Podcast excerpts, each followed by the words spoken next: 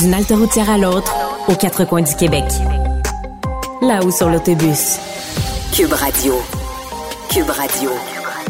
Rouler dans les coulisses des élections québécoises. Antoine. Excellent lundi électoral à tous. Aujourd'hui à l'émission avec notre chroniqueur constitutionnel Patrick Taillon. On essaie de voir ce qui se produirait si deux partis d'opposition se retrouvaient ce soir avec une égalité de sièges. Ensuite, le prof Taillon fait une prédiction un peu facile. Les nouveaux élus seront en théorie tenus dans quelques jours de prêter serment au roi Charles III, qui aurait pu être éliminé ce printemps, n'eût été de l'intervention du Parti libéral en général et de Marc Tanguay en particulier. Mais d'abord, mais d'abord, c'est l'heure de notre rencontre quotidienne avec Riminado. Réminado. Tout a été mauvais. Ça a été un spectacle désolant. C'était triste de voir ça. Antoine Robitaille. On sait bien, vous voulez faire du nationalisme. Mais non, on veut justement contrebalancer cette délocalisation-là politique. La rencontre. Un jour, on fera notre débat. Oui, oui, bien sûr. Métal sur métal. C'est le moment de vérité. La rencontre. Nado. Robitaille. Mais bonjour Réminado. Bonjour Antoine. Bienvenue à Là-haut sur la colline. On est de retour sur la colline. Rémi, toi, chef de bureau parlementaire à l'Assemblée nationale pour le journal et le journal. Quel genre de soirée électorale aurons-nous? Euh, Est-ce que ce serait une soirée sans démission? Oui, je voulais te parler de ça parce que je pense que oui. Je pense que contrairement à plusieurs de nos soirées électorales d'un passé récent, euh, je pense pas que ce soir, il y aura euh, démission sur le champ d'un chef, même si certains sont vraiment en, moins bonne posture. Mais d'abord, parlons du Parti québécois. Paul Saint-Pierre Plamondon euh, avait euh, la commande de, remonter la pente pour le Parti québécois, alors que beaucoup d'observateurs disaient qu'on risquait d'assister ni plus ni moins à la mort du parti. On se disait il risque d'y avoir que Pascal Bérubé qui va remporter sa circonscription et, euh, et à ce moment-là, donc euh, comment le Parti québécois pourrait survivre? Et il y avait des, scénarios un peu catastrophes euh, dans lesquels on pouvait imaginer par exemple Paul Saint-Pierre Plamondon démissionner le soir même de l'élection. Mais là, les choses ont changé. Il a fait remonter le Parti québécois de six points depuis le début de la campagne.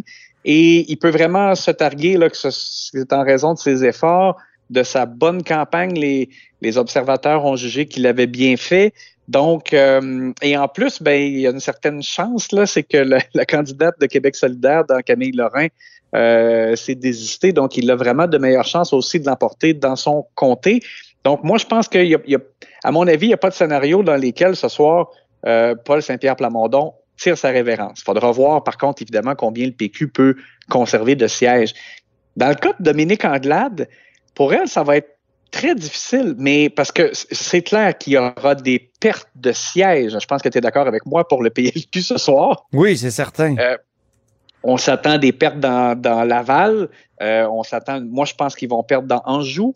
Euh, probablement dans Maurice Richard, ben, fort probablement dans Maurice Richard, peut-être dans Verdun, Euh, même chez les libéraux à l'interne, tu sais, on me parle de la porte, la pinière, euh, des circonscriptions où il peut y avoir des pertes. Euh, bon, alors est-ce que euh, Madame Anglade, si elle l'emporte dans Saint-Henri-Saint-Anne, dans, dans son propre comté, ce sera suffisant pour qu'elle se maintienne en poste, même si le, parti lui-même essuie euh, peut-être 6-7 euh, pertes euh, de comté? Euh, ça sera pas facile, en tout cas, dans les circonstances, dans les, les- les prochaines semaines, prochains mois. Mais elle a tellement répété dans, dans les dernières semaines qu'elle allait demeurer en poste, là, peu importe. Elle l'a tellement dit de, de façon affirmative. Euh, je pense que vraiment, c'est son intention. Mais euh, tu sais Il y a d'autres chefs de parti qui ont dit qu'ils resteraient très longtemps puis qui ne sont pas restés. Je pense Oh. à Mélanie Joly, par exemple, qui avait perdu à la mairie de Montréal, qui avait dit Je vais être candidate aux prochaines élections. Ah oui? OK. Ouais. Alors, C'est pas dans- arrivé. C'est sûr que pour elle, en tout cas, moi, je m'attends pas donc à une démission ce soir sur le champ. Euh, je pense qu'elle veut rester, mais ce sera difficile pour elle. Euh, mais donc, si on, on pense. Parce qu'il risque d'avoir une, une, une défaite euh, historique pour les libéraux. là. Oui, ben, je dis déjà. Peut-être pas en termes de siège, parce que le, le plancher comme on l'a vu avec euh, Dave Noël à, la haut sur la colline, à la haut sur l'autobus il y a quelques semaines. Dave Noël, l'historien, dit euh, le plancher, c'est 8 sièges en 1948. 8 sur 100. Donc, ça fait un peu plus sur 125, mais quand même, ça serait bien. Ça fait très longtemps. Oui, c'est ça. Et, mais en termes de, pourcentage, ben là, c'est quasiment certain qu'on va, qu'on va défoncer le plancher au Parti libéral parce que le pourcentage le, plus bas, c'est Philippe Couillard qui l'a eu aux dernières élections. C'était quoi, 24% ben, c'est ça, j'allais dire déjà, c'était c'était une, une, défaite là, historique en termes d'appui de, euh, la dernière fois. Et là, écoute, dans le dernier sondage léger, là, euh, tout juste, là, ben, en fait, qui, est paru euh, dimanche, euh, ils sont à 6% chez les francophones. C'est hallucinant, là. 6 à chaque fois. Ils ont perdu des points avec la campagne. Exact. Alors. Aïe, aïe, aïe.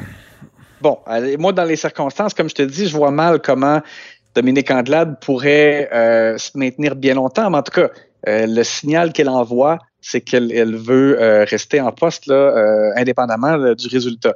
Euh, dans le passé, là, juste pour se, se, remettre un peu à l'esprit, chez les péquistes, il y a eu souvent des démissions le soir même parce que on se rappelle de Pauline Marois en 2014 qui avait perdu dans Charlevoix elle-même et c'était, écoute, c'était une dure défaite là, après un très, très, très court règne euh, et accompagné sur la scène avec tous les prétendants, tu te souviens?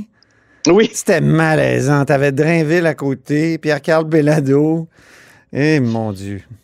Oui. Et, Jean-François Lisée. Et Jean-François Lisée. Les trois étaient autour, comme des vautours.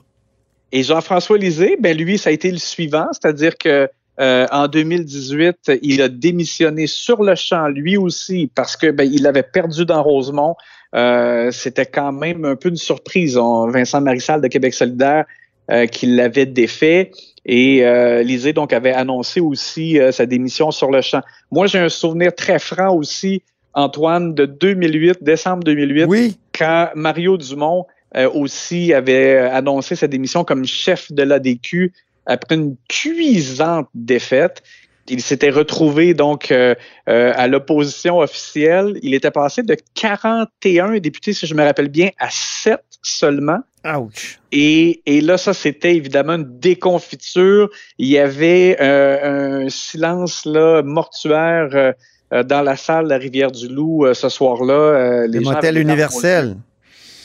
Exact. Et Mario Dumont avait. T'étais là, t'étais là comme reporter, hein? Oui, exactement. Et puis, c'était ça, c'est ce genre de souvenir assez saisissant euh, mhm. de, vie politique, là, une, soirée comme celle-là.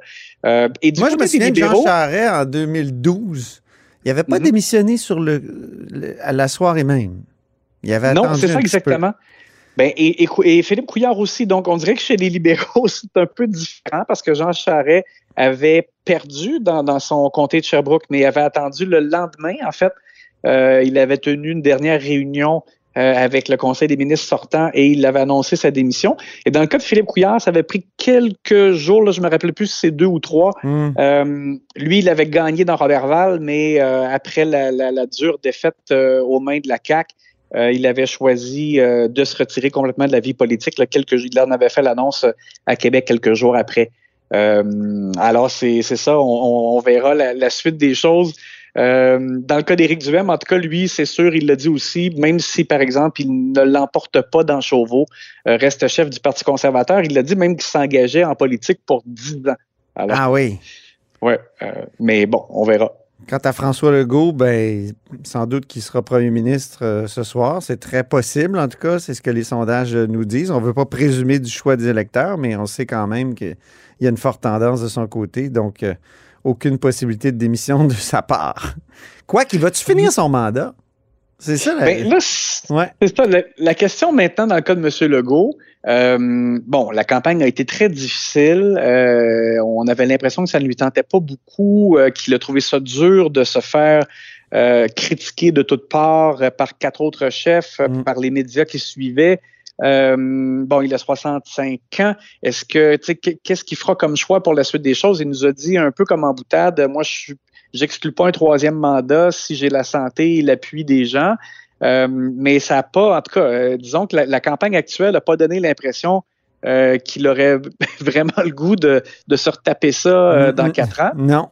Et puis, l'autre chose, c'est que... Même si hier, on a essayé, on lui a de lui poser des questions là-dessus, puis il a dit, ah non, j'ai eu du plaisir, mais c'est drôle, j'avais du mal à le croire. Oui, c'est ça. On avait l'impression que le, même le, sourire qu'il affichait dans ses derniers points de presse et, semblait un peu sourire forcé. Mais, euh, mais chose certaine, c'est que son mandat sera difficile parce que contrairement au premier mandat où il est arrivé avec un plan de match clairement euh, établi. Euh, on savait qu'il allait euh, faire adopter une loi sur la laïcité. on savait qu'il voulait faire changer les règles pour que le, commissaire de l'UPAC soit nommé aux deux, deux tiers de l'Assemblée nationale. On savait qu'il voulait faire des maisons des aînés, des maternelles 4 ans. Bon, il y avait, il y avait vraiment un, plan. Là, on a l'impression que le continuum est un peu vague. Il y il y a eu aucune nouvelle idée, on dirait, présentée par la CAC mm. dans le cadre de la campagne électorale. Euh, on se demande un peu, donc, qu'est-ce qui, euh, qu'est-ce qui est vraiment motivant? Il n'y a, pas de projet de société, on dirait. Bon, alors, euh, dans ces circonstances. Tu sais quel est le premier projet qui va être déposé, projet de loi? Oui, c'est pour les tarifs. Colin. J'imagine. C'est surtout pour faire. Le projet de société, c'est pour, pour faire en sorte que les tarifs augmentent juste à l'inflation. Oui, puis en fait, c'est surtout comme aussi pour colmater une gaffe, dans le fond, euh, pour, pour éviter que les tarifs d'Hydro-Québec augmentent à 5-6% euh, selon l'inflation, étant donné qu'eux-mêmes, ils avaient modifié euh, ce que Hydro-Québec pouvait faire. Donc, c'est comme remettre le couvercle sur la marmite. bon, et, et puis l'autre chose, c'est qu'on sait qu'il y a beaucoup de gens ambitieux à l'intérieur du parti. Bernard Drinville revient en politique, c'est pas pour rien. Euh, on a souvent parlé des, aspirations de Sonia Lebel, euh, de, Geneviève Guilbeault, de Simon Jolin Barrette, peut-être. Bon, alors je, pense aussi que graduellement, il y a des gens qui vont vouloir avoir une certaine visibilité, vont vouloir commencer à poser des jalons, peut-être en vue d'une future course. Donc, ça sera euh, difficile, je pense, pour M. Legault de maintenir euh, la cohésion de, ce groupe-là euh, qui euh, déjà, bon, est un peu en équilibre sur le nationalisme, mais on sait qu'il y a des, gens qui sont plus souverainistes à l'intérieur, puis d'autres qui sont vraiment plus fédéralistes, catégoriques. Bref, je pense que ça sera ça, ça, va être un deuxième mandat difficile probablement pour M. Legault et la CAQ. Oui. Et on aura l'occasion, Rémi, de vérifier si ta prédiction s'actualise, parce qu'on continuera d'analyser la politique dans les prochaines années. Merci beaucoup, Rémi, puis on se reparle ce soir, puis on se reparle demain, surtout à la haut sur la colline. Oui, j'ai hâte de voir les résultats de tout ça. Oh oui, salut.